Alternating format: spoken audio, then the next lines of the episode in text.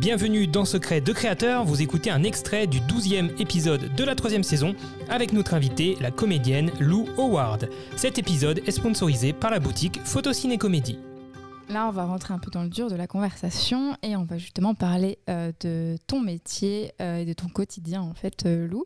la question qui revient le plus souvent, parce qu'on a, on a posé un peu, on a mis une petite boîte à questions en story sur Instagram Secret de Créateur, et la question qui revenait le plus, c'était comment as-tu commencé le doublage? Ah, Tu as déjà un petit peu répondu, mais il est temps de... De développer.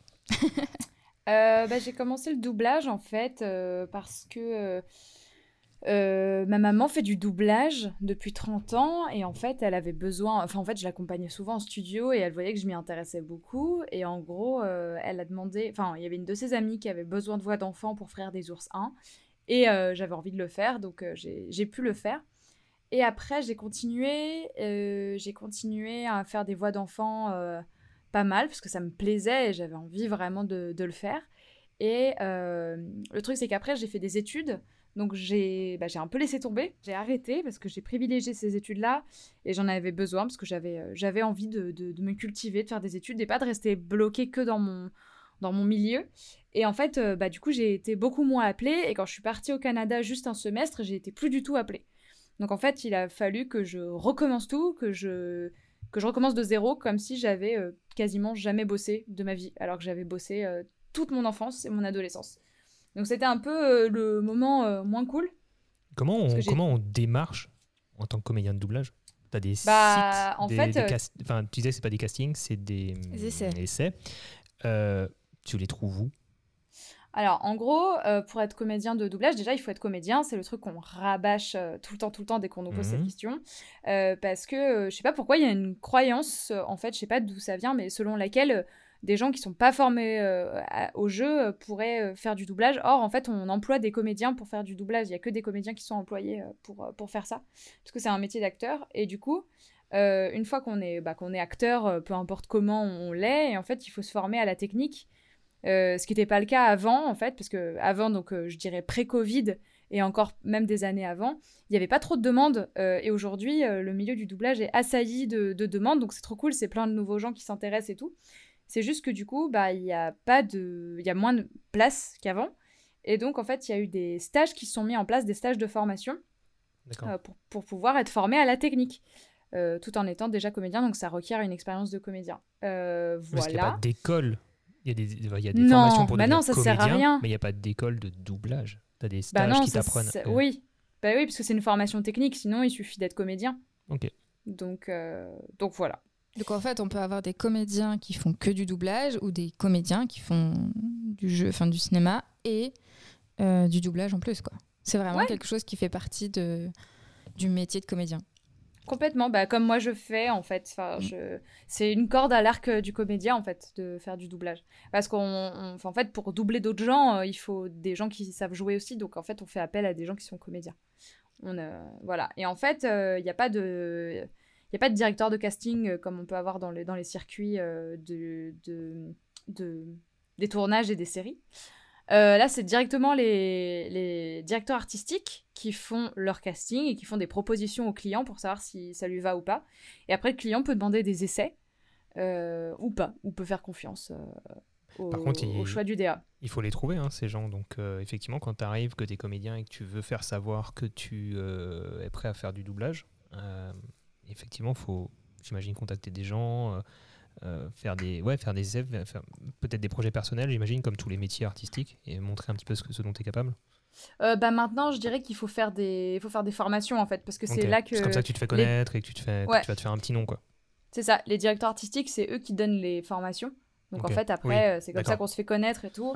Faut, pardon, faut pas hésiter à se faire des petites démos, des petites démos perso et puis, et puis voilà. Et en fait, c'est c'est voilà, c'est toujours un truc qui est délicat parce que j'estime que j'ai pas trop de leçons à donner sur ce truc-là et que moi j'ai été assez privilégiée parce que je viens de cette génération où nous, euh, c'est nos parents, bah je suis pas la seule, on est assez nombreuses et nombreux, mais en fait c'est nos parents qui étaient dedans et tout le monde s'en foutait un peu de ce métier et mmh. c'était un peu genre euh, le métier dont tu parles pas trop parce que t'es pas trop fier et en fait, euh, du coup nous on le faisait comme ça sans se poser de questions. Et tout d'un coup, il y a, comme il y a une énorme hype autour du doublage et que d'un coup tout le monde veut en faire, euh, je me sens pas forcément euh, très légitime de dire bah faites comme ci, faites comme ça. Je suis plutôt euh, du genre à faire mon truc dans mon coin et à me dire et à encourager celles et ceux qui, qui ont trop envie d'en faire, mais à surtout dire bah nous on a tellement été habitués à même pas trop dire qu'on fait du doublage parce que c'est parfois mal vu par des dires de cast ou par tout ça. à le garder un peu pour nous en fait. donc j'ai encore, je crois, un peu cette habitude de de, de, de pas trop ouais, donner de conseils ou de ce côté-là. Et aussi parce qu'on m'en demande énormément, énormément, énormément. Et en fait, au bout d'un moment, euh, je me dis, bah, euh, bon, je fais pas des vidéos pour ça. Genre, je, veux mm. bien aider les gens, mais je peux pas, en fait, je peux pas euh, aider non plus tout le monde, tout le monde. Genre, j'essaie de donner des conseils de temps en temps. On mais en fait, à, force, ouais, c'est ça. Mais en fait, à force de, de, par exemple, de faire pas mal de pédagogie en répétant que c'est un métier de comédien et tout, je commence parfois à fatiguer quand, j'ai, quand je peux avoir plein de messages de gens qui me disent Ah, je veux trop faire du dessin animé, comment on fait et tout. Euh, ouais, j'ai trop une voix marrante. Et je comprends en fait, à la base, c'est genre, ça vient d'une envie qui, qui, qui est sincère et qui est joyeuse et c'est trop cool. C'est juste qu'en fait, j'ai, tellement l'impression d'avoir rabâché que c'est en fait un métier de comédien où il faut une formation euh, de comédien, peu importe d'où elle vient, mais il faut savoir jouer, que parfois je m'épuise un peu, je me dis, mais mais personne ne s'y intéresse vraiment ou euh, personne Parce que c'est vrai que quand, tu, regardes les making-of de, de, doublage, euh, tu te rends compte que les gens euh, qui font le doublage jouent mm. avec leur corps, c'est physique. C'est ah pas, c'est pas juste vocal, c'est vraiment physique. Donc il y a, pour j'imagine, hein, je suis en train de fabuler, mais j'imagine que pour qu'une voix ressorte bien, qu'elle corresponde bien à l'émotion d'un personnage qu'on double, il faut se mettre totalement dans la peau du personnage, se laisser aller, se, se libérer totalement de. Enfin, vraiment s'imprégner du personnage. Et donc, via la gestuelle, ça va permettre de faire bouger, varier un petit peu l'intonation, j'imagine. Enfin, bref, c'est un tout, quoi. C'est ça bah ouais, bien sûr. Parce que, en fait, comme. Enfin, en gros, il faut bien se rappeler aussi d'où euh, d'où on joue. Je veux dire, physiquement, on est dans un mm. studio avec des rideaux autour de nous. Il n'y a pas, y a pas d'air qui Enfin, il y a moins. Comment dire euh, le son il se répercute pas de la même manière sur les murs, etc. Euh, en fait, après, il y a un travail de mixage qui permet de donner au son une texture extérieure, intérieure, etc. Euh, mais en vrai, en vrai de vrai, on est dans un studio, quoi. On est dans un studio fermé et on est face à un micro. Donc, en fait, pour rendre un truc vivant, il faut, il faut complètement s'investir avec le corps. Et ça, c'est sûr et certain. C'est pour ça que ça demande un, un travail de fou. Et, et que. et que c'est pas juste parler. Et que c'est pas juste parler. Et il y a aussi un autre aspect qui est important, je trouve. C'est. Euh, pardon, je coupe mon téléphone. Mais ça va pas, de souci, pas de souci. Ça va pas, mais elle est folle celle-là. Euh, je parle de moi, bien sûr. Et en fait, euh, il y a aussi un autre aspect un peu extrême que j'aimerais que j'aimerais un peu débunker aussi. C'est cette idée selon laquelle le doublage est un milieu fermé, soi-disant. en fait, c'est quand même le seul milieu de l'audiovisuel où on t'invite à regarder des séances. Quand même, genre, alors avant le Covid, c'était encore plus vrai. Depuis qu'il y a le Covid, moins parce qu'il y a des trucs de sécurité et tout ça, et ils ont renforcé la confidentialité autour de pas mal de projets. Mais autour de projets qui sont non confidentiels, tu, en tant que comédien, tu te ramènes avec ton CV dans un studio et tu dis bonjour, ce serait possible d'assister? Et eh bah, c'est possible en fait. C'est pas possible de faire ça au théâtre. C'est pas possible de faire ça au cinéma. Tu peux pas arriver euh, sur le plateau de Plus belle la vie et dire salut les gars, est-ce que je peux regarder et je vous laisse un CV. Ça n'existe pas. Donc en fait, il y a aussi ce truc-là vraiment euh, désacralisé. Euh, le doublage, c'est un milieu qui reste plus accessible que les autres, mais c'est pas non plus un milieu où euh, tu peux rentrer sans formation, sans t'être renseigné sur ce que c'est, juste parce que tu estimes que ça a l'air marrant et on y va. Non, en fait, c'est exigeant. Enfin, il y a une vraie exigence et il y, a, y, a, y, a, une vraie, y a un vrai processus de travail qu'il faut apprendre et respecter avant de pouvoir dire vas-y, j'y vais. De je trouve que c'est important de le rappeler. C'est vrai. De l'extérieur, on a aussi l'impression quand même que c'est une petite famille. Euh, j'ai pas dit qu'elle a été fermée, cette famille, mais on a l'impression que vous vous connaissez tous, que vous êtes 10, mais alors que pas du tout. Hein, mais, mais, après, c'est aussi ce qu'on voit à travers les réseaux sociaux. et tu, dire c'est les réseaux. Tu parlais du boom de l'intérêt pour euh, justement les comédiens de doublage. Euh, c'est, je pense, grâce notamment à des gens comme toi qui bah, vous exposez sur les réseaux sociaux, vous mettez, mettez en avant le, le métier, mais aussi euh, des, des doubleuses et doubleurs euh, de la génération de tes parents. Euh, ouais, eux, ils se connaissaient encore plus. Ouais. Eux, ils, se connaissaient encore plus. Et qu'on a vu pas mal sur les réseaux sociaux, sur des chaînes comme la tienne ou des chaînes ou d'autres chaînes, et même chez des très gros youtubeurs, il y a, y a, quoi Il y a même pas un an chez McFly Carito, je crois. Euh, oui. Il y a eu. Vous avez fait un épisode avec justement des. des, voix, ouais. Des comédiens. Des comédiens. Et tu voyais qu'ils se connaissaient tous, que c'était vraiment une petite mm. famille, quoi. Oui, Ouais. tu, as dit, tu as dit le terme euh, correct de, qui est comédien de doublage. Parce Et fait, moi, le, dit le doubleur, mot- c'est ça, ouais. Ouais, mais en Mais fait, je, le je l'emploie en sachant que c'est pas juste. hein. Je- J'ai compris. Ouais. hein. J'ai bien regardé tes vidéos. Est-ce que tu sais qu'en fait, euh, le mot doubleur, ça c'est Brigitte Lecordier qui en a parlé, ça veut même pas, ça veut vraiment dire studio. un doubleur, c'est un studio. D'accord. C'est même pas genre vraiment, et le mot il existe, hein. c'est juste que ça veut dire euh, le studio qui commande des doublages. C'est le doubleur, c'est celui je qui va ça, fabriquer hein. le doublage. Je parlais de ça. Ah, ça. Ouais, bien sûr. non, mais c'est marrant. Mais en fait, euh, c'est un mot qui est pratique parce qu'on n'a pas de, on n'a pas de mot euh, simple. Parce que comédien de doublage, c'est long. En CD. fait, euh, Vous êtes comme des on est CD. des comédiens. Ouais. non, quel enfer. Euh, non, en fait, on est des, on- en fait, on est comédien. Donc en fait, il suffit de dire comédien. Sauf que pour préciser qu'on parle de comédien dans le cadre du doublage, euh, c'est un peu plus compliqué. En fait, euh, bon, j'arrête de râler maintenant quand les gens disent doubleur parce que je sais que c'est plus simple. Même si, euh, quand même, j'aime bien expliquer. J'aime bien juste Ah, expliquer. Comme ça, les gens ils savent. Tu sais, genre comme ça, euh, tu sais, t'es au courant. Tu, Voilà. tu vois bien que j'ai corrigé en début de podcast la notion de 3D stéréoscopique et pas pareil. voilà, parce que, en fait, je sais pas si tu, si tu le sais, mais j'ai travaillé sur Ma Moche et Méchant et Mignon à l'époque. Et, D'accord. Et t'as fait quoi dessus?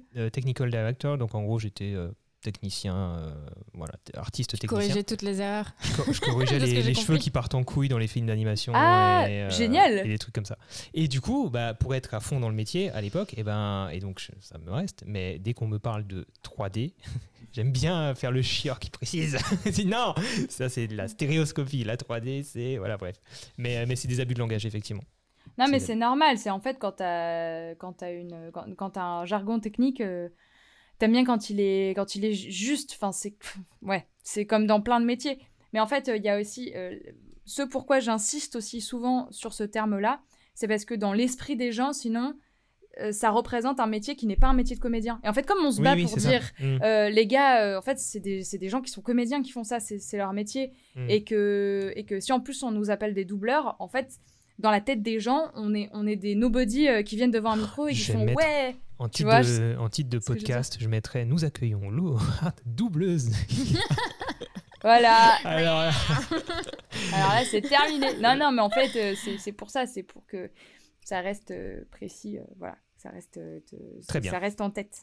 Est-ce que tu peux un peu nous expliquer comment ça se passe, comment ça se déroule justement un enregistrement euh, de doublage Donc euh, quand tu arrives euh, dans le studio, euh, tout ce qui se passe autour de toi, comment toi, euh, bah, qu'est-ce que tu as à faire Et puis. euh, qui te drive qui te drive Moi, j'aime bien qui- les détails qui- techniques, là. C'est ça. Au niveau de la de- technique, euh, comment ça se passe Qui sont les, les personnes autour de toi? Euh, bah écoute, en fait, on, on te convoque et souvent on te dit pas pourquoi on te convoque. Euh, pour des raisons euh, de confidentialité ou pour des raisons euh, d'usage. En fait, il n'est pas souvent d'usage que, que- qu'on dise au comédien pourquoi il vient doubler. Voilà, c'est un, un truc du métier un peu bizarre. Jusqu'au jour où t'arrives, en quelque sorte. Ouais, que moi j'aime bien changer, donc souvent je demande. Je remarque que quand on me dit pas ce que c'est, je demande ce que c'est. Euh, parce que c'est pas souvent en fait qu'on le dit aux comédiens. Il y en a qui euh, maintenant on le dit de plus en plus, mais c'est voilà, c'est un, métier du secret de toute façon. Je peux- Donc euh, Je peux intervenir là-dessus rapidement, je, je te coupe, mais euh, c'est- très intéressant ça, parce que en fait, ça veut dire que habituellement, le comédien de doublage n'a pas l'opportunité vraiment de se préparer au rôle à l'avance. ah non, jamais, on se prépare Alors qu'un comédien face caméra, il va potentiellement, s'il- c'est souvent le cas quand même, il a besoin de de s'imprégner du rôle, de préparer. Alors peut-être physiquement, bah, il sera filmé, donc c'est sûr que c'est un peu différent, même si on a dit que vous c'était physique aussi. Euh, mais il a besoin de travailler, ouais, il a besoin de travailler des Bah, Il travaille son de image, il travaille euh, son Mais même la, rôle. le Ouais, ouais, non, c'est vrai que c'est différent. Le, le- le côté psychologique d'un personnage. ouais. Ok, Ah, bien, c'est chaud. On, s- Ok. on s- on s'en- on s'en tamponne le coquillard du psychologique. Ok. Nous, on n'a pas le temps. Non, mais en fait, c'est pour ça que vraiment, je, je me bats un peu corps et âme pour qu'on reconnaisse ce métier dans, tel qu'il est, sans le fantasmer et sans le décrier non plus. C'est-à-dire qu'on est dans de la performance. Nous, on arrive sur un film où des acteurs, ils ont bossé pendant des mois, et nous, en 1 minute 30, on doit retranscrire tout ce qu'ils ont retranscrit. On n'a on n'a pas les mêmes informations qu'eux, et pourtant, on doit être, on doit donner notre, notre maximum. Nous, on arrive en studio, euh, parfois, on sait pas ce qu'on fait, enfin, on sait pas ce qu'on va faire. On nous explique sur le tas l'histoire. Chaud. Genre, on nous montre pas le film avant. Euh, Ah oui. on voit notre première scène une fois euh, dans, dans un cadre normal, je dirais, et ensuite on enregistre. C'est incroyable. Enfin, C'est faut vraiment bah faire. ouais. c'est vraiment le- la dentine que tu décrivais tout à l'heure. Là, faut vraiment ouais, être au taquet pour réussir avec le peu qu'on t'a donné, saisir les infos du personnage, le contexte même de la scène, et délivrer la meilleure performance possible, avec j'imagine parfois un peu de frustration de ne pas pouvoir en faire 15 000 parce que y a, tu parlais de performance, il y a une notion de d'efficacité, de, rentabilité, quelque part, vous pouvez pas passer 15 euh, mois là-dessus. À la limite, à la prise de ah vue euh, dans le film, ah, euh, non. s'il faut refaire la scène, tu la refais. Mais quand on arrive au stade du, doublage, c'est le film il est fini, il faut que le film y sorte. J'imagine qu'il faut que voilà, faut que ça aille vite, que ça file loin. Le doublage, on est la dernière roue du carrosse, c'est-à-dire qu'on nous donne le moins de temps possible. Euh, la plupart du temps, et surtout pour les séries, moins pour les longs métrages. C'est vrai, je suis mauvaise langue. Pour le long métrage, on a plus de temps quand même. Mais euh, on n'a pas beaucoup de temps non plus en fait. Enfin, on peut voir la scène deux, trois fois grand maximum. Et après, euh, let's go, on enregistre. Et en fait, il faut être hyper concentré, il faut être hyper à fond avec, les, avec ses comédiens. Il faut être vraiment très au présent, les suivre et, ne faire qu'un avec eux. Et là, c'est bon. C'est bon, tu y vas.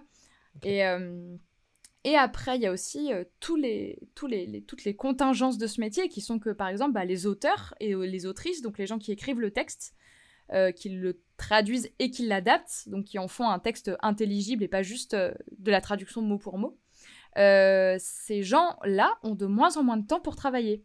Donc c'est des êtres humains, c'est pas des robots. Ça fait que parfois bah, il y a des coquilles, il y a des trucs qui marchent pas très bien, et bah nous en studio on est obligé de repasser par dessus ces choses-là. Euh, on est obligé de euh, de réadapter, de se dire attends là ça fonctionne pas, il faudrait que je dise ça, euh, ok, est-ce qu'on perd pas le sens et tout. Et, et en fait, on n'a pas ce problème-là normalement quand il y a le temps de faire une bonne adaptation. Et du coup là, quand tu es en studio, tu vois la scène une ou plusieurs fois, et quand tu joues, tu as ton texte devant toi avec donc le rythme, mais est-ce que tu as aussi la scène? Ah oui, bah sinon euh, je suis dans la merde. je suis dans. Oui, oui, en fait j'ai l'image et le texte qui, qui, se défilent en même temps. Donc en fait, je lis mon texte et je jette tout le temps un œil euh, entre les mots ou mm. euh, je sais pas quoi en fait, je m'en rends pas trop compte. C'est un peu inconscient comme processus, mais je, suis tout, je suis tout le temps un peu en train de regarder en haut et en bas. je regarde mon personnage. je regarde mon texte, je regarde mon personnage, je regarde mon texte, je regarde mon personnage, je regarde mon texte. En fait, si j'avais pas l'image, je serais synchrone, mais pas tant, même pas tant que ça, parce que parfois, le texte, il est écrit pas toujours très synchrone par rapport à ce que fait l'acteur. Parfois, il laisse sa bouche ouverte plus longtemps. Ah il laisse sa bouche ouverte plus longtemps que ce qui est écrit ou des trucs comme ça. Et, et en fait, sinon, euh, sinon, t'es pas dans son corps. En fait, si tu, si tu le mm. voyais pas, tu serais pas dans son corps. Alors que là, euh, ouais, il faut le voir à l'image, sinon t'es. C'est aussi ce, cet aller-retour haut-bas entre l'image et, le texte qui fait que en one shot, c'est compliqué quand même de, de, directement avoir la bonne prise. Il faut quand même il y en a qui le font, c'est des bulldozers. C'est des bulldozers. bah, des, des, genre des vieux de la vieille du doublage. Franchement, t'arrives et tout, c'est 9h du mat. T'arrives et eux, ils te lâchent des dingueries. Emballé, euh... c'est plié, je prends mon cachet, ciao, c'est fait en 10 minutes. Il y a besoin d'autre chose ouais. ouais, et tu fais, mais il y a rien à dire en fait. Je fais genre, waouh. Et en fait, c'est incroyable. Et en fait, le, le doublage, du coup, ça te donne ce truc-là d'immédiateté qui est génial et qui peut t'emmener partout. C'est-à-dire que sur un plateau de tournage, t'es hyper mobile hyper, tu peux t'adapter à toutes les situations. Moi, on me change mon texte, on me dit tu fais ça, tu fais ci, tu fais ça, on fait une répète, machin. Je suis au taquet tout le temps. Euh, parce que le doublage m'apprend cette flexibilité. Euh, le fait que je ne sache pas tout sur mon personnage n'est pas une contrainte. Euh, c'est, je peux faire sans. Genre, je suis pas. Du coup, j'ai moins été élevée à cette école d'acteurs euh, qui, vient vachement de, Stanislavski et tout ça, euh, qui est de, on va explorer la psychologie du personnage jusqu'à hmm. dire je joue à SDF, j'habite dans la rue euh, pendant pendant dix jours. Je j'ai pas, j'ai moins besoin de faire ce genre de trucs qui sont des expériences d'acteurs. Qui, qui, se respectent aussi. C'est chacun surtout fait des, comme il des réals souvent qui mettent leurs leur, comédiens, leurs acteurs dans un contexte psychologique compliqué pour certains films. Ouais, c'est ça. Pour qu'ils aient peur, pour qu'ils soient pas confiants, pour qu'ils soient stressés, etc. Ouais, ouais, ouais, ça c'est quand tu sais pas diriger des comédiens. Euh, et du coup, non mais c'est vrai, enfin, enfin voilà, moi c'est mon avis euh, là-dessus. Je suis un peu, euh, je suis un peu, un, je comment dire, je suis impliable, ça veut rien dire. Mais genre j'ai du mal à, avoir de l'empathie pour des, mais des metteurs en scène qui préfèrent bolosser leurs comédiens plutôt que de les diriger et d'apprendre à leur parler. Hmm. Je trouve que c'est, je trouve que c'est une flemme, c'est de la flemme de travail. Je j'aime pas trop, mais c'est marrant. Après chacun fait, fait comme il le sent tant qu'il n'y a pas de maltraitance. Je trouve que c'est ok. Ça c'est sûr. Euh, après, j'aime bien les expériences aussi. Attention, hein, j'aime bien quand, genre, un ou une metteuse en scène va me dire euh, Ok, pour ce rôle-là, ce serait trop bien que tu fasses ça. Est-ce que tu es d'accord? Et que là, je fasse Oui, oui. ça a l'air trop marrant. Les aventures, c'est c'est extra MDR. Non, les aventures, c'est cool. les aventures de, de, de tournage, c'est trop bien aussi quand il y, a- quand y a des réals qui proposent euh, d'autres méthodes et tout. Moi, je trouve ça trop Ouais, top. quand tu dois apprendre une nouvelle discipline, par exemple. euh, Ouais, choses comme exactement. ça. ouais. Exactement. C'est marrant, tu viens de faire la remarque, enfin tu viens de faire un petit euh, MDR sur euh, l'aventure c'est extra, ça m'a fait juste penser à une question. euh, Ouais, vas-y. parce que d'un coup je me suis dit tiens ça se trouve c'est un truc qu'on te dit dans la rue, on te fait la, on te fait la remarque, machin, comme on peut faire à certains acteurs qui ont, qui ont, qui ont des scènes cultes, mais toi on sait pas que c'est toi. Non. Tu vois Et et il y a des quand tu es comédien, pas tous bien sûr, je vais pas faire de généralité, il y a certaines, certains comédiens comme il y a certaines personnes, euh, n'importe qui, qui aiment bien en fait avoir de la reconnaissance pour leur travail. Je pense que Ouais. c'est nécessaire. Vous, il y a un côté hyper frustrant à ce niveau-là. C'est hyper intéressant ce que tu viens de poser comme question parce que en effet, il y a en fait cet anonymat du doublage. Soit t'as as tous les bons côtés, t'as tous les mauvais côtés. Dans les bons côtés, il y a ce truc où tu passes partout. Tu peux faire un téléfilm de Noël complètement pourri. Ouais. C'est pas toi. Genre. T'es pas dans On une case, fout. genre Jim Carrey doit faire que de la comédie. euh. Ouais. Oui, oui, oui. Enfin, t'es beaucoup moins dans des cases. Tu peux être dans des cases aussi en doublage. Genre, euh, tu, il y a, il y a vraiment, genre, il y a les comédiennes qui font des petits garçons. Si ça commence à savoir qu'elles font des petits garçons, elles vont faire que des petits garçons. Il y en a, il y en a à qui ça plaît et il y en a qui ont envie de faire autre chose. C'est ce qui se comprend aussi. Mais euh, en doublage, comme t'as l'anonymat, franchement, t'es tranquille, t'as pas de casserole. Tu sais, t'as pas, t'as pas ce truc. euh, Ouais, il y a ça aussi. Ouais. T'es, t'es peinard, quoi. Euh, en revanche, comme je disais tout à l'heure, tu joues pour personne. C'est hyper frustrant, en fait. T'as l'impression, en tout cas, de jouer pour personne. T'as pas ce, ce shoot d'adrénaline, de retour émotionnel des gens qui tout de Ouais. suite te disent Mais c'est génial, En fait, t'es obligé- ça. Si tu veux un retour, même sans te la paix, pas pour euh, de l'ego, tu vois, mais juste pour avoir un retour, tu es obligé de toi faire la démarche de dire au fait, c'est moi qui ai fait la voix. Ouais, Qu'est-ce que ouais. Toi, s'il y a un côté un peu dérangeant, si t'es un peu, t'aimes pas trop te mettre en avant, tu te dis, euh, Ouais. au fait, c'est moi. euh, vous avez vu? Ouais, mais regarde, nous, ça Ouais, nous et arrive puis- euh, parfois pardon, de, de, de se dire, on regarde un film ou euh, tu sais, la voix, on, on a l'impression de la- de l'avoir déjà Ça, entendue. c'est un autre problème Et que je voulais aborder. Ouais, et de se ouais. dire, ah, j'aime bien sa voix, ah, j'aime bien le personnage euh, avec sa voix et tout ça. Et moi, ça m'arrive de chercher, ou même des personnages que j'aime beaucoup, de dire, ah, mais qui c'est qui fait la voix française Enfin, tu le vois plus souvent de ce qui nous arrive, c'est que on, quand on regarde une VF parce qu'on veut pas se prendre la tête avec la VO, euh, on- ça nous saoule d'entendre tout le temps les mêmes voix, des fois. hein. Alors parfois, quand c'est des films euh, ou des séries qui sont, euh, ouais, qui sont très connues et reconnues, ça peut parfois, enfin, il y a des voix qu'on entend un peu partout. Ouais, Il y ouais, a ouais, bien certaines voix tu, voilà, il y a l'anonymat, tu sais pas qui c'est, par Donc, contre, il y la voix, tu a- la connais. Et tu la Ouais, connais, la tu voix. la connais parce que c'est très personnel une voix. Ouais. Et à la fois, quand tu dis que tu fais du doublage, euh, comme tu disais tout à l'heure, que tu dis ouais, moi j'ai fait ça, euh, tu te confrontes très vite à, à- aux anti-VF. Je sais pas pourquoi ils nous en veulent autant. Genre vraiment, c'est.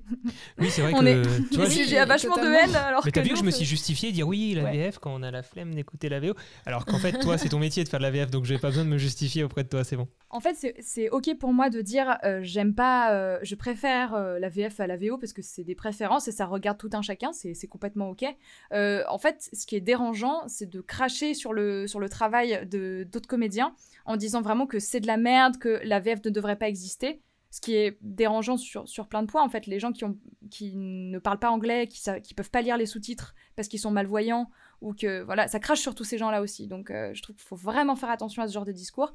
Et ensuite, euh, les gens qui disent ça, souvent, j'aime bien leur dire Ah ouais, et tes Disney, tu les regardais en quelle langue quand t'étais petit? En anglais Hmm. Mm. Non. En fait, la plupart du temps, les gens ont grandi avec Le Roi Lion en VF, ils ont grandi avec, euh, avec Mulan, la, la Belle au Bois dormant et Cendrillon en français. Donc, je, je, je mets un point d'honneur à dire euh, vraiment, genre, on vous lit en fait. On vous lit sur Twitter quand vous, vous dites qu'on est des merdes et qu'on fait un travail de merde et que vraiment on est payé à rien foutre. Ah ouais, ça, C'est- vous avez ce Ouais, genre ouais, oui, c'est incroyable. Ah ouais, ouais, et puis on- en fait, ça va jusqu'à euh, révéler nos, nos coordonnées personnelles. C'est arrivé à une copine euh, comédienne, euh, son numéro a été révélé par un compte anti-VF et tout ça. En fait, il y a un moment donné, il faut arrêter la mascarade. Ah, mais en fait- Genre vraiment. Mais en fait, mes haters dans mon domaine photo-vidéo, ça va en fait. C'est c'est Ouais, cool ça en fait. va, franchement, Ça ils va. sont presque sympas. Bah, c'est hein. arrivé une fois, ça a été un, ouais, ça a mais été quand un cas même. Ok, particulier. Enfin, c'est grave quand même. Enfin, Ok. Mais- Mais voilà. oui, non, mais tu vois, c'est. c'est- Bon, par contre, c'est c'est quand même une. j'avais marqué une question. Du coup, j'ose pas la poser. Vas-y, vas-y. Qu'est-ce qui fait qu'on n'aime pas? Je parle nous en tant que spectateurs, de ton point de vue en tant que professionnel dans le domaine, qu'est-ce qui fait que nous, spectateurs, parfois on n'aime pas une voix? Une- Mais c'est super intéressant ce que tu, ce- cette question. Est-ce qu'il y a une En fait, analyse il peut y avoir de, ton, de ton point de vue en tant que professionnel? Il peut y avoir plusieurs raisons en fait. Alors une raison, vous l'avez évoqué tout à l'heure, c'est le fait qu'on l'entende tout le temps. Donc en fait, on n'arrive plus à avoir de la crédibilité euh, pour, la pour un personnage. On voit un autre dit, personnage bah, dans cette voix, peut-être. Ouais. C'est ça. On se dit ah mais c'est bidule, ok. Ouais. Donc en fait, t'arrives plus, euh, donc tu perds le côté discret dont on parlait tout à l'heure. Et en fait, il y a, d'autres raisons euh, qui sont certaines conventions de doublage qui sont liées au ton et à la manière dont, dont les, les comédiens et la musique en fait qu'ils ont, que certains comédiens ont pour doubler. Mais en fait, cette musique, elle est liée à plusieurs choses. Et en fait, je, je- cette musique, on la connaît tous et toutes. C'est euh, c'est quand tu parles comme ça. Écoute-moi, Daryl, Oh, tu m'entends? Je ne suis pas d'accord Oui. avec ce que tu dis. Ok, Téléfilm, alors d'où ça vient? Oui, Voilà, ouais, d'où ça vient ce truc-là? Ce, ton un petit peu, il vient de plusieurs trucs. Le, le pre- la première chose, ça vient du temps en fait. Souvent, on n'a tellement pas le temps, mais vraiment pas le temps, que tu es obligé parfois d'y aller au fusil. Alors, y aller au fusil, c'est en fait, tu regardes pas la scène et tu y vas direct. Ouais. Tu n'as pas vu la scène avant, tu y vas tout de suite. Donc ça arrive, ça arrive pas tout le temps, mais ça arrive. Donc en fait, il y a des moments où on n'a pas le temps, il faut juste, juste tu joues comme ça parce que t'as pas le choix, sinon ça rentre pas. Euh, ensuite, il y a un autre, une autre contrainte. Tes comédiens en VO jouent mal. Ça arrive en fait. Oui. On, ne joue, on double pas tout le temps des bons comédiens. Ouais, donc, Donc tu peux pas voilà. rafistoler derrière facilement. Quoi. Tu, enfin, tu peux pas en fait. Ouais. Si tu, tu sauves les meubles. Ouais, tu voilà. de sauver les meubles et voilà. Et il y a une autre raison qui est que, euh, en fait, on passe d'une langue à une autre. Et mine de rien, quand on parle euh, anglais, parce qu'on on double beaucoup de produits anglais avec accent américain, c'est la plupart des Mhm. produits, c'est ça. En fait, euh, ils ouvrent pas la bouche aux mêmes endroits que nous, c'est con Bah à oui, dire, ouais, mais en fait, euh, voilà. Donc en fait, pour que vraiment ton personnage ait l'air de parler et l'air de dire les mots que tu dis, t'es obligé de faire des appuis qu'on n'a pas en français. Nous, en français, on a très peu d'appuis dans notre Ouais. langue. On est une langue qui est assez plate quand tu écoutes Alors qu'en de anglais, il y, en a- il y l'espagnol. en a à chaque mot presque. Quoi. Euh, Voilà, c'est genre ils vont faire, euh, ils vont faire Oh my God, genre vraiment Ouais, ils vont appuyer et ouvrir, euh, enfin faire des grosses euh, voyelles en fait. Ils ouvrent vraiment grand la bouche quand ils font des voyelles. Ouais, si tu fais Et Oh en mon fait, dieu en français, tout de suite ça fait pourri quoi. C'est genre euh, ça fait C'est surjouer ça. quoi. C'est ça. Donc en fait c'est à toi de l'adapter. Et dans tout ce processus d'adaptation, eh ben en fait t'as une espèce de, de, un peu de manière de parler, de ton qui peut ressortir. Et en fait tu l'as plus ou moins dans les films, de plus ou moins chez certains comédiens et tout ça et tout ça. Tu l'as, tu l'as. Et en fait, il faut que ton personnage, il ait l'air de parler. Et c'est la manière de parler qui donne le plus l'impression que c'est le personnage qui parle Et à l'écran. Vous avez des euh, Donc, voilà. entre vous, vous avez des, des mots comme ça, euh, type euh, une liste non, officielle, non exhaustive, de, de mots durs à traduire en français avec l'intonation où la, où la marche pas, genre des, des, des, des mots noirs, tu vois, genre une liste noire. J'arrive pas à Ah, expliquer. euh, mon- je pense pas, entre comédiens, non, mais sûrement les auteurs et les autrices, ils doivent avoir ça par contre. Ils doivent se dire, euh, ah, euh, dès qu'un un- un comédien lâche ce mot, pour nous, c'est chaud à traduire. Mais je pense que. Ouais, ouais, c'est ils ont plus dans les blagues eux. aussi. ouais, Pour la traduction, c'est les Ouais, blagues. les blagues, la comédie, ça doit être plus difficile, je pense. Ah ouais, mais ça, c'est plus de notre C'est ressort. pas de Ouais. ressort, ouais. ouais. Non, nous, on n'est pas responsable de ça. Nous, on voit les traductions, on fait, ah, ils ont fait ce qu'ils ont pu. Tu vois, on a- ah là là. Cette question, elle n'est pas anodine pour moi parce qu'on a commencé différentes séries parfois euh, à gauche à droite et on effectivement nous on a des séries euh, que j'appelle un peu euh, pour moi détente chill qu'on regarde où Mm. j'ai pas envie de me concentrer même si on comprend très bien l'anglais je, je veux pas me concentrer je veux juste écouter euh, en fond et du coup on, on- du coup on met en VF et euh, t'as vu je suis nouveau en train de justifier la VF c'est incroyable Euh, et Ah, mais euh, c'est pour- c'est souvent pour ça qu'on met. et en et VF. il y a euh, et et il y a récemment une série euh, qu'on a arrêté de regarder alors qu'elle est dans les top tendances Netflix parce Oui. qu'en fait la VF nous, elle, ça- c'est c'est ce que tu as décrit tout à l'heure Quand il vous arrive un truc comme ça, ce qui est intéressant, c'est de faire VO-VF pour voir qu'est-ce que ça raconte en VO. ah ben Parce que vous avez essayé de comparer ou pas? Ah ben Mylène Ouais, elle passe on direct mais c'est vrai que le jeu le jeu n'est pas ouf hein, déjà de base des acteurs Oui, Euh, après, que- Après, c'est une question aussi de peut-être qu'on n'a pas vraiment aimé au final. Et puis voilà, c'est vrai que le scénario était cool, mais quand ça s'arrête là pour nous, bon voilà. j'ose pas nommer la série parce que du coup je veux pas Non, désigner j'ai j'ai des- peur qu'on se fasse lyncher. Non, on va pas la... on ne la nommera pas. Voilà, c'est intéressant en fait quand, en fait quand on trouve qu'une VF est pas bonne, la, la curiosité, c'est hyper facile de le faire avec les plateformes, c'est de le switcher en VO Ouais. Mm. pour voir ce que ça donne. Et, et parfois on a des surprises. Euh, parfois euh, c'est juste que le travail a été bâclé, ça Ouais. arrive. Enfin, parfois euh, j'ai fait certaines VF où je suis pas fière parce qu'on a dû aller vite ou parce que, parce que erreur de casting ça arrive aussi. Genre t'arrives, le DA est persuadé que le rôle est pour toi, Et le rôle est pas pour toi, Ouais. et tu fais allez on va Non, on galérer. va y aller. Ça- heureusement tu es, ano- tu es anonyme du coup Ouais, mais Pour- ça m'est arrivé d'être remplacée aussi parce que Ouais. ça ça matchait pas vocalement. euh, parce que bah, ça m'arrive de doubler des enfants Et une fois, ça m'est arrivé, l'enfant était vraiment trop petit. Et en fait, ça matchait pas, donc j'ai été remplacée. C'est des choses qui arrivent Mm. aussi. Oui, bah, comme un comédien, Donc, euh, j'allais dire classique, quoi. Si ça marche Ah, mais pas, là, c'est- pour le Ouais. coup, c'est- c'est sur le coup, quoi. On se rend compte que, ah, bah là, non, euh, ça ira pas. C'est C'est ça. c'est- c'est le fait que ce soit ouais, sur le coup, quoi. Et du coup, Ouais. euh, quand, ce, qu'on- ce que je disais tout à l'heure, donc quand tu arrives dans le studio, euh, comment, euh, qui sont les personnes autour de toi? Donc techniquement, euh, qu'est-ce qui se passe? Bah, il y a un directeur artistique ou une directrice artistique Mhm. qui est là pour, euh, pour faire de la DA, de la direction artistique. Donc, vraiment, je viens de le dire. Et euh, qui va diriger les, les acteurs et les actrices présents sur le plateau. Il y a euh, un ou une ingé son qui est là et qui s'occupe du son. Et c'est tout, c'est le, le- le minimum. On est trois. Au minimum, on est trois, ouais. Alors, euh, parfois, il y a d'autres acteurs, actrices qui viennent doubler avec toi. C'est vrai que depuis deux ans, euh, ça y est, ça revient, ça y est, maintenant, on, est, on recommence à jouer ensemble, ça, ça fait du bien. Ouais, c'était une autre question, ça. Parce que pour moi, c'est une question qui peut être euh, basique, basique, hein, désolé, mais il y a peut-être des gens qui se posent les questions, mais on voit souvent ce genre de questions, mais en fait, on voit, quand, quand il y a deux personnages à l'image, euh, j'imagine que vous, au doublage, vous jouez ensemble pour que ça fonctionne bien, mais parfois, vous jouez peut-être chacun de votre côté et c'est rassemblé derrière par l'ingé son, ça doit être un peu... Ouais, Il y a les deux situations qui sont possibles, quoi. Bah, ça de dépend des emplois du temps, Ouais. de, des emplois du temps de chacun. Putain, pour que Si- ça si- matche les conversations, pour que ça ait l'air naturel, c'est chaud, quoi. Ouais.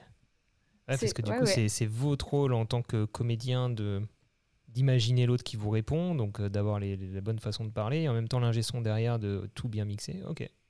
Ah oui, parce que t'as personne qui te répond. Hein. T'as, personne qui te répond. A- quand oui, t'as même pas une seul- réplique euh, pourrie, t'as même pas quelqu'un qui peut te donner euh, la réplique euh, même euh, basique qui est pas enregistrée. Quoi. Non. Ouais. Ok.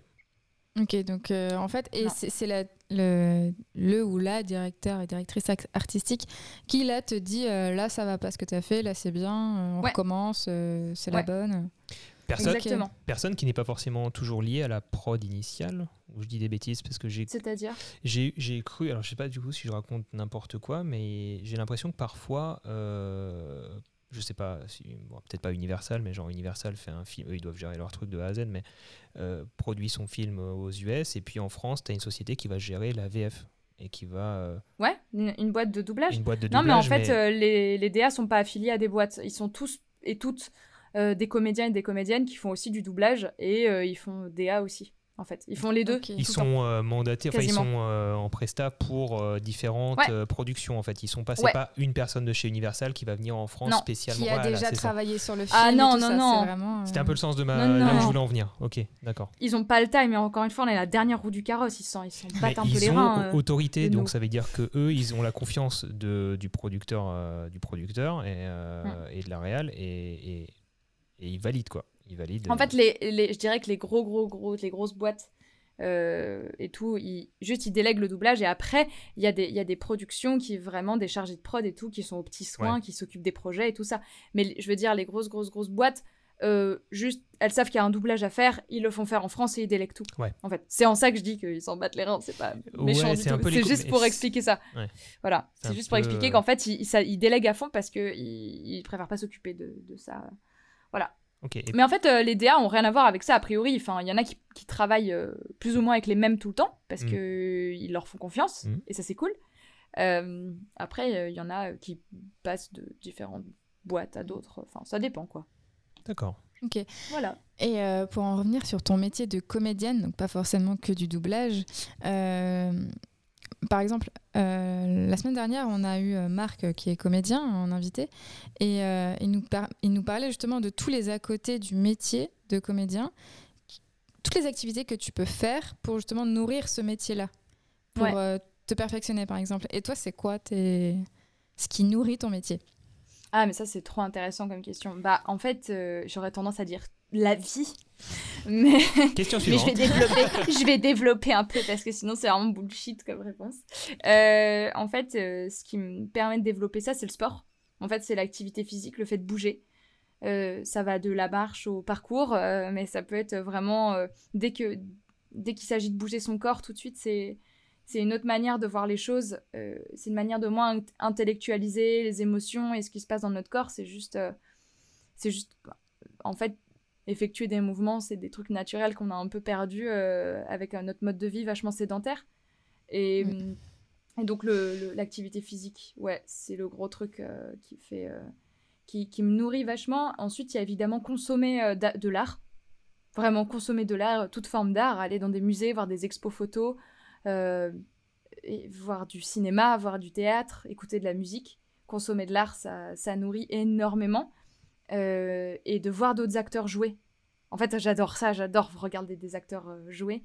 et j'adore j'adore découvrir les, créatures qui sont en fait. Enfin, c'est génial, un acteur qui joue, c'est vraiment une créature. Il y a plein de, il y a plein de choses euh, à l'intérieur et c'est beau de un, acteur qui est en train de jouer. Et quand les acteurs qui répètent aussi, c'est beau euh, parce que tu vois la, recherche, tu vois le travail, tu vois les galères et, et après tu vois les, les moments de grâce et tu te dis ah ouais ok il a fait tout ça pour en arriver là ou elle a fait tout ça pour en arriver là. C'est beau.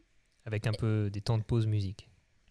Ouais par exemple. Mais d'ailleurs, euh, toi, donc, du coup, qui est dans le métier, euh, parce que tu vois, Olivier, lui, qui est euh, réalisateur, vidéaste, quand on regarde un film, tout de suite, il voit la technique, tu vois. Et du coup, toi, quand tu vois un film, tu regardes un film, est-ce que tu te penches directement sur le jeu des acteurs ou est-ce que tu es plongé dans l'histoire et si, si, tout fonctionne, normalement, tu regardes pas la technique, tu regardes pas les acteurs, tu regardes pas.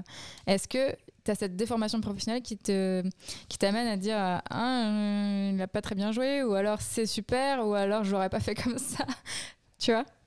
Ouais euh, enfin en fait c'est je dirais que c'est quelque chose euh, de l'ordre de ni l'un ni l'autre. C'est à dire que tout de suite je vois le jeu des acteurs forcément. Enfin je vois tout de suite des acteurs en train de bosser. C'est le premier truc que je vois mais en fait ça me dérange pas ça me sort pas de l'histoire en fait ça, au contraire ça me ça me met encore ça te fascine encore plus ouais Ouais, ça me fascine encore plus de voir euh, ce qu'en font les acteurs. Et en fait, euh, au ciné, euh, faut quand même pas oublier qu'un acteur est hyper dépendant de son montage et de. Mmh. Et de Il n'a pas la main là-dessus, surtout. Ouais. Non. Bah, franchement, euh, tu regardes le lynchage qu'a eu Marion Cotillard euh, dans, par, rapport à sa mort dans Batman, tu dis, attends, euh, la meuf, elle a eu un Oscar, à arrêter. Genre, à aucun moment, c'est logique de lyncher une comédienne parce que juste elle ferme les yeux bizarrement. Si ça se trouve, elle avait fait 50 prises et c'est au montage qu'ils ont choisi la, la, la, moins. Ouais, ouais, bah oui, de toute façon, ça a été avéré. C'est un, un choix du réalisateur. Il a choisi cette prise-là pour une raison euh, qui, qui, le regarde. Et je crois qu'il avait parlé de cette raison, euh, je sais plus exactement, je ouais, pas j'ai pas euh, plus d'infos que ça. Mais en fait, c'est c'est moi, en fait, t'es hyper vulnérable, donc je trouve ça encore plus beau quand t'as un acteur qui te lâche une, une performance trop dingue, qui te tient, et tu fais, waouh, ok, il a passé toutes les étapes. Au final... C'est ça qui... ça qui est beau, quoi. Au final, sur la technique, c'est un peu pareil pour moi, parce que tu vois, on a, on a regardé Top Gun au cinéma. Ouais. Et genre, sur la technique, j'avais la larme à l'œil. Ah mais que sur la technique. Genre, les, premières scènes, euh, parce que on, bah, on sait que c'est filmé en réel, que c'est vraiment dans l'avion. Et moi, je suis, je suis un gosse fan d'avion, bah euh, plus de cinéma. Donc euh, là, tu sais qu'il techniquement, ça a été fait vraiment, enfin, machin, les. Voilà, là. Mais du coup, toi, ça m'a pas, ça m'a pas sorti de l'histoire. Ah non, c'est vrai que, ça t'avait pas sorti. Non, c'est un plus. Je trouve que c'est un plus parce que tu regardes un film et tu regardes tu regardes des gens euh, faire leur boulot, c'est génial. Mm. Mm, et, j'ai une copine qui est réalisatrice qui s'appelle Léa Rouault qui disait Moi, parfois, ça m'arrive de pleurer parce qu'une scène, elle est bien réalisée. Ouais. mais une scène anodine. Et même moi, parfois, genre, un, personnage, je vais trouver qu'un oui est formidable. Genre, un personnage va au ciné, va lâcher, euh, je sais pas, un gros monologue, je vais faire Ouais, ok, cool et quelqu'un va dire oui et je vais trouver ça bouleversant je vais faire waouh mais c'est génial! Enfin il y a pas de c'est ça que ça m'apporte aussi euh, je trouve. C'est marrant on n'arrête pas j'ai encore refait un parallèle avec Marc mais c'est juste parce que euh, ça me fait penser à autre chose qu'il disait c'est que lui il était très euh, attentif au silence. Ouais les, silences, ça joue. sont limite plus importants que les moments parlés puisque ah, c'est dans les silences qu'on arrive à transmettre beaucoup d'émotions et que c'est les, réussir à poser de bons silences en tant que comédien, c'est quelque chose de très. Euh, il disait que les, les, les silences, c'est les moments où on voit les acteurs réfléchir et que c'était beau. C'est ça en fait qui. Parce que hum, ça permet de souffler aussi. Ça permet de, faire des respirations quoi. De... Et, et ouais, c'est les moments où en fait euh, l'acteur est le plus vulnérable au final. C'est ça. Et je dirais que ça, ça permet de recevoir euh, à fond euh, l'émotion. Ça permet de, de se recharger. D'écouter aussi. D'écouter. Euh, de, de, de, pas lire juste son texte, mais d'écouter ce que dit l'autre, du coup, à travers des silences pour mieux. Enfin. Bah, mieux s'adapter à, la réplique. vraie synergie, quoi. Quand tu as un dialogue, c'est clair que tu le sens si les, les deux sont pas ensemble, quoi. Mais. Ouais. c'est toujours la naissance d'un truc qui fait peur, mais un peu fou après un silence. Souvent, il se passe un truc, euh, que ce soit en comédie ou en drame, souvent un silence peut, peut vraiment te faire hurler de rire ou, euh, ou te faire pleurer à fond. Quoi. Alors par contre, le Ou te faire silence, peur. le, bon silence, il est pas facile, hein, parce que rappelle-toi, euh, qu'est-ce qu'on a regardé récemment un... Ah bah, Terminator 1. Et Il y a des choses qui nous ont... oh, il, a, il a pas forcément très très bien vieilli euh, à différents niveaux, mais, Ouais. euh, mais c'est euh, c'est c'est très muet. Oui, il y avait très peu de Alors, il dialogue n'y a, en pas fait. beaucoup de, vraiment, il y a euh, pas beaucoup de SFX, hein, d'effets sonores. Il y a des bon, il a musiques qui ça, euh, mais- qui sont pas faux folles. Euh, en tout cas, qui sont un peu. euh, voilà, c'est un peu bateau. Non, mais ils de ont mis budget de dans le robot. Ouais, c'est ça. Et, euh, et par rapport au film d'aujourd'hui, j'ai eu l'impression qu'il y avait beaucoup moins de dialogue et que Ouais, c'était il y très muet. très peu et de du coup, c'était des silences qui, étaient, qui faisaient un peu datés, un peu malaisants. C'était pas les silences dont on parle là, quoi. Oui, il y avait, ouais, il y avait Hmm. vraiment très peu de texte et c'est vrai que ça nous a un peu choqué parce que bon, après on n'a peut-être pas l'habitude aussi, peut-être qu'aujourd'hui il y a Ah, mais ça reste Ouais, indémodable. Terminator 1, oui, voilà, ça après, reste ça reste à voir de toute façon toujours. Mais, euh, Ouais, mais mais c'est intéressant. d'ailleurs euh, quand quand tu joues, euh, que ce soit pour une série, un film ou autre, est-ce que euh, les tournages que tu fais par exemple pour YouTube sont différents? Ah oui, complètement, ça n'a rien à voir. Enfin, ça a rien à voir. Sur YouTube, je suis beaucoup plus. euh, en- J'ai beaucoup plus une place de réel presque. Parce que. Et puis, c'est pas du jeu. Enfin, je suis pas en train d'interpréter un personnage, j'ai pas de texte. euh, Ça n'a rien à voir. Le seul point commun, c'est qu'il y a une caméra et un micro. Donc la folle qu'on voit à l'image, c'est la vraie toi, quoi. C'est pas un jeu. Ou- euh, ouais, après, t'as toujours un personnage quand même quand tu fais des vidéos. Bien sûr.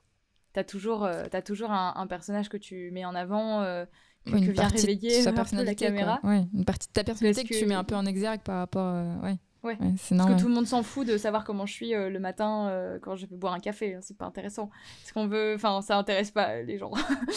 Donc, ce qui est, euh, enfin, en fait, c'est- en fait, c'est ce que j'aime trop avec les réseaux sociaux, avec YouTube et tout, ce que je trouve hyper intéressant et qui peut être hyper destructeur aussi, mais qui est hyper intéressant, c'est, c'est que c'est cette euh, cette euh, frontière entre la réalité et le- ce qui est réel et ce qui est faux, ce qui est pas, pas ce qui est réel, plutôt ce qui est vrai, ce qui est faux, ce qui est pas pareil, ce qui est vrai, ce qui est faux, elle est floutée.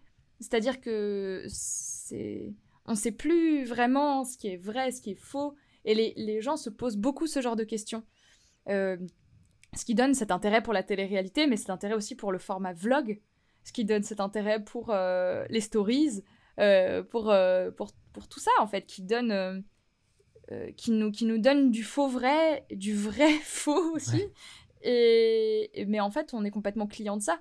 Et c'est pas, euh, je veux dire, c'est pas les réseaux sociaux qui ont inventé ça. Enfin, il y a un truc, enfin, il y a, il y a quand même un, un sport qui s'appelle le catch, qui est le maître absolu de ce truc-là, Ouais. du vrai faux Mhm. et du faux vrai. C'est jouer avec la frontière entre ce qui est vrai et être, rester, Ouais. laisser le spectateur dans le doute entre ce qui est vrai, ce qui Ouais. est faux. euh, euh, Ouais, ouais, ouais. Marcher sur le fil. Mais c'est aussi la magie du montage au cinéma. hein. Il y a un moment donné, on Ouais. cut parce que pour pas Mm. montrer certaines choses. Ouais. C'est pareil hein, en fait. Mais euh, par exemple, les euh, parce que toi sur ta chaîne YouTube, donc tu mets en avant donc euh, euh, justement ton métier de comédienne de doublage avec la série Ici la voix. Tu fais de la musique aussi avec Pimp, Pimp My Music. Et Ouais. bon, après, tu as aussi d'autres vidéos, peut-être un peu plus vlog, ce genre de choses. Mais tu as aussi justement les productions hein, que, sur lesquelles tu as participé. Par exemple, ben, Pensée futile. Ouais. Là, tu es sur un tournage qui est dédié à YouTube, mais qui, qui reste dans la fiction. Et du Ouais. coup, est-ce que, enfin, c'est pareil pour toi euh, que le cinéma ou c'est encore différent? Pour moi, c'est pareil. Enfin, c'est, j'ai tourné une série en fait. C'est juste qu'elle est diffusée sur YouTube, mais j'ai joué dans une série. Je dis rarement que Pensée futile est une web série. Parce qu'en fait, euh, on en parlait beaucoup de ça avec Alfie, mais Netflix, euh, c'est des web-séries. C'est des séries sur le web. hein. Il faut Internet pour les regarder. euh, c'est des web-séries. Mhm. Voilà. En fait, Le Visiteur du Futur, c'est une web-série. C'est une web-série qui a été financée par la télé à un moment donné. Mhm. Donc c'est une série ou c'est une web-série? Sachant qu'elle est diffusée sur le web. En fait, il y a, il y a un truc qui est, qui est- Tout de suite, quand je dis que je fais de la web-série, euh, je sens que je suis moins prise au sérieux euh, par des gens qui travaillent à la télévision, par exemple. Euh, parce que euh, eux, ils s'imaginent quelqu'un qui met une caméra dans sa chambre et qui fait euh, Yo, tout le monde, c'est Squeezie, quoi. En fait, non. C'est pas ça qui se passe. Et la web-série, il peut y avoir de tout, mais ça peut être aussi. Il peut y avoir un niveau technique euh, exigeant, parce que ça dépend des moyens que tu as pour la faire, tout simplement. C'est-à-dire si tu as, si as des moyens. euh, euh, de l'argent ou des, des gens ultra motivés, tu peux sortir un truc qui tient debout techniquement, il n'y a pas de souci. Donc, donc en fait, moi quand je dis penser, quand je parle de pensée futile, je dis que j'ai joué dans une série. C'est une série. C'est ce que c'est. C'est un format série, c'est une suite d'épisodes. Il y a une intrigue, il y a un début, un milieu, une fin. J'allais dire, tu peux nous donner un pitch très rapide de ce qu'est euh, Pensée futile pour les gens euh, qui ne connaissent pas et qui aimeraient découvrir Alors, Pensée futile, c'est une mini-série de 8 épisodes qui en tout dure à peu près 45 minutes, un peu plus si on regarde les pilotes. Et en fait, c'est l'histoire d'une meuf qui s'appelle Louise et qui a plein de pensées un peu absurdes et un peu futiles assez existentielle sur le monde dont elle ne peut pas s'empêcher de faire part à ses amis et à son entourage. Alors ses amis et son entourage, ce qui est marrant, c'est de voir comment ils réagissent face à ça. Euh, quand elle dit euh, T'as remarqué que l'eau bouillante, ça ramollit les pâtes, mais ça durcit les œufs », ça va pas euh, en fait révéler les mêmes réflexions chez, les uns ou chez les autres. Donc en fait, les, ce qui est marrant, c'est aussi les autres, comment ils, comment ils réagissent à ça. Et aussi, en fait, on va se rendre compte de plus en plus que Louise, elle est un peu en boucle sur ces sujets-là. Et que c'est un petit peu inquiétant mais je vous dis pas pourquoi. Ça, vous allez le découvrir. Sur ta chaîne YouTube. Oui. Ouais. Voilà. Lou Award. Oui, avec un super casting. Et oui, Et oui, ah oui ça, on l'a dit tout à l'heure. D'ailleurs, ton carnet d'adresses euh, pour le podcast, on en parlera tout à l'heure. Mais ouais. Tu me payes combien C'est ça, Ah, c'est comédien. Je te fais un PDF si tu veux. Tu prends les. Tu prends les euh... Ah oui, d'ailleurs, tu es euh, euh, intermittent du spectacle? Oui. C'est ça hein Tout à fait. Ouais. Oui. Bah écoute, est-ce que tu as fait tes 507 heures cette année? Parce que sinon. Large. Ah merde. J'ai trop de chance. Ah, J'ai trop de chance. Franchement, je. J'ai dit ah merde juste pour, euh, pour essayer de négocier un truc avec toi, hein, sinon je suis content pour toi. Hein. Non, mais on peut, on peut s'arranger. non, mais force, à, force à mes frérots et à mes frérottes, euh, comédiens, comédiennes, euh, parce que voilà, je, je sais ce que c'est de courir après les cachets. bah, toi, ça n'a jamais été réformé au final, hein, cette, ce statut-là? Parce que quand j'étais. je travaillais chez Illumination McGuff, donc sur Les Mignons, moi, chez Méchant, tout ça, tout ça, j'étais intermittent aussi du, du spectacle aussi. Mais on appelait ça des permittents. Euh, je pense, je sais pas si tu ah connais le terme euh, permittent parce qu'en fait, on, moi, je travaillais 39 heures par semaine en tant qu'intermittent. D'accord. Voilà. Donc en fait, euh, au bout de 3 mois, j'avais mes 507 heures. Au bout de 3 mois, je pouvais prendre mes 10 mois de, chômage, payer, payer, ouais, c'est clair. Et en fait, on appelait ça, mais c'était un abus du statut d'intermittent dans ce domaine-là. Hmm. donc, on ah nous, donc, on nous, appelait les permittents. On était voilà, à, temps plein et on, on, signait des contrats au mois ou tous les 3 mois. voilà. D'accord. Ah, je pourrais pas faire ça parce que j'arrive pas à m'arrêter de travailler. Non, mais oui. Alors, en fait, je ouais, pas. ouais, c'est sûr, c'est sûr, euh, c'est sûr. Mais euh, ouais, tu peux permettre de développer des projets perso, des choses comme ça. Mais c'est sûr que c'était le le domaine dans lequel j'étais est un peu différent puisqu'on est, on avait tous besoin d'être là euh, sur toute une prod pratiquement. surtout en tant que technicien de mon côté, hmm. on avait besoin de moi pendant les un an et demi, deux ans et demi de prod sur un sur un long métrage. Tu savais que c'était reconduit à chaque fois, quoi. Ouais, tu sais qu'on a besoin de toi. Après, ceux, ceux, qui intervenaient de façon plus ponctuelle, c'était les animateurs en 3D. Euh, eux, euh, l'animation, ça vient après qu'on ait fait les modèles en 3D, après qu'on ait fait les décors, etc. etc. Donc, ça, c'est une période. Euh, pendant, six, pendant 4 mois, on va avoir besoin des animateurs. Après, pendant 4 mois, on va avoir besoin de ceux qui font tout le lighting, toute la lumière, etc., mm. tous les rendus. Et, mais maintenant, ils travaillent sur 4 films en même temps, donc on a besoin de tout le temps. Mais bref, permittant. Voilà. Euh, est-ce qu'on passerait pas. T'avais une autre question, euh, Mylène, peut-être? Euh, non, moi si tu veux. Si j'en vois une là, quel conseil donnerais-tu à quelqu'un qui ah souhaite devenir comédien, comédienne Quel serait ton conseil, genre quelqu'un qui, qui n'est pas du tout du domaine et tu dis ah, j'ai envie de devenir comédien, qu'est-ce que je dois faire? Bah, c'est toujours délicat de répondre pour moi à cette question parce que chacun a vraiment son parcours. Je sais que j'ai un parcours méga particulier. Mais enfin, tout ce que je dirais, c'est de faire ses armes euh, à l'endroit où, tu te sens le mieux. C'est-à-dire que c'est pas parce que t'as pas fait d'école que tu peux pas être comédien. Tu peux te mhm. former ailleurs. Ça existe, c'est possible.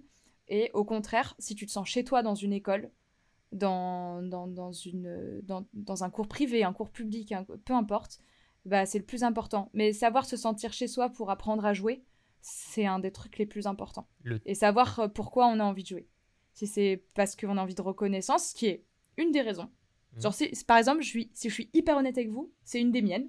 Genre, ma, ma reconnaissance euh, de mes pères, je la tire de là. C'est-à-dire que je suis heureuse quand des gens euh, ont aimé ce que j'ai fait. mais savoir si c'est parce que te mettre dans la peau des personnages, c'est vraiment le truc qui te fait le plus kiffer, ce qui est une de mes autres raisons. Euh, c'est que j'adore euh, aller explorer le, quotidien d'autres personnes.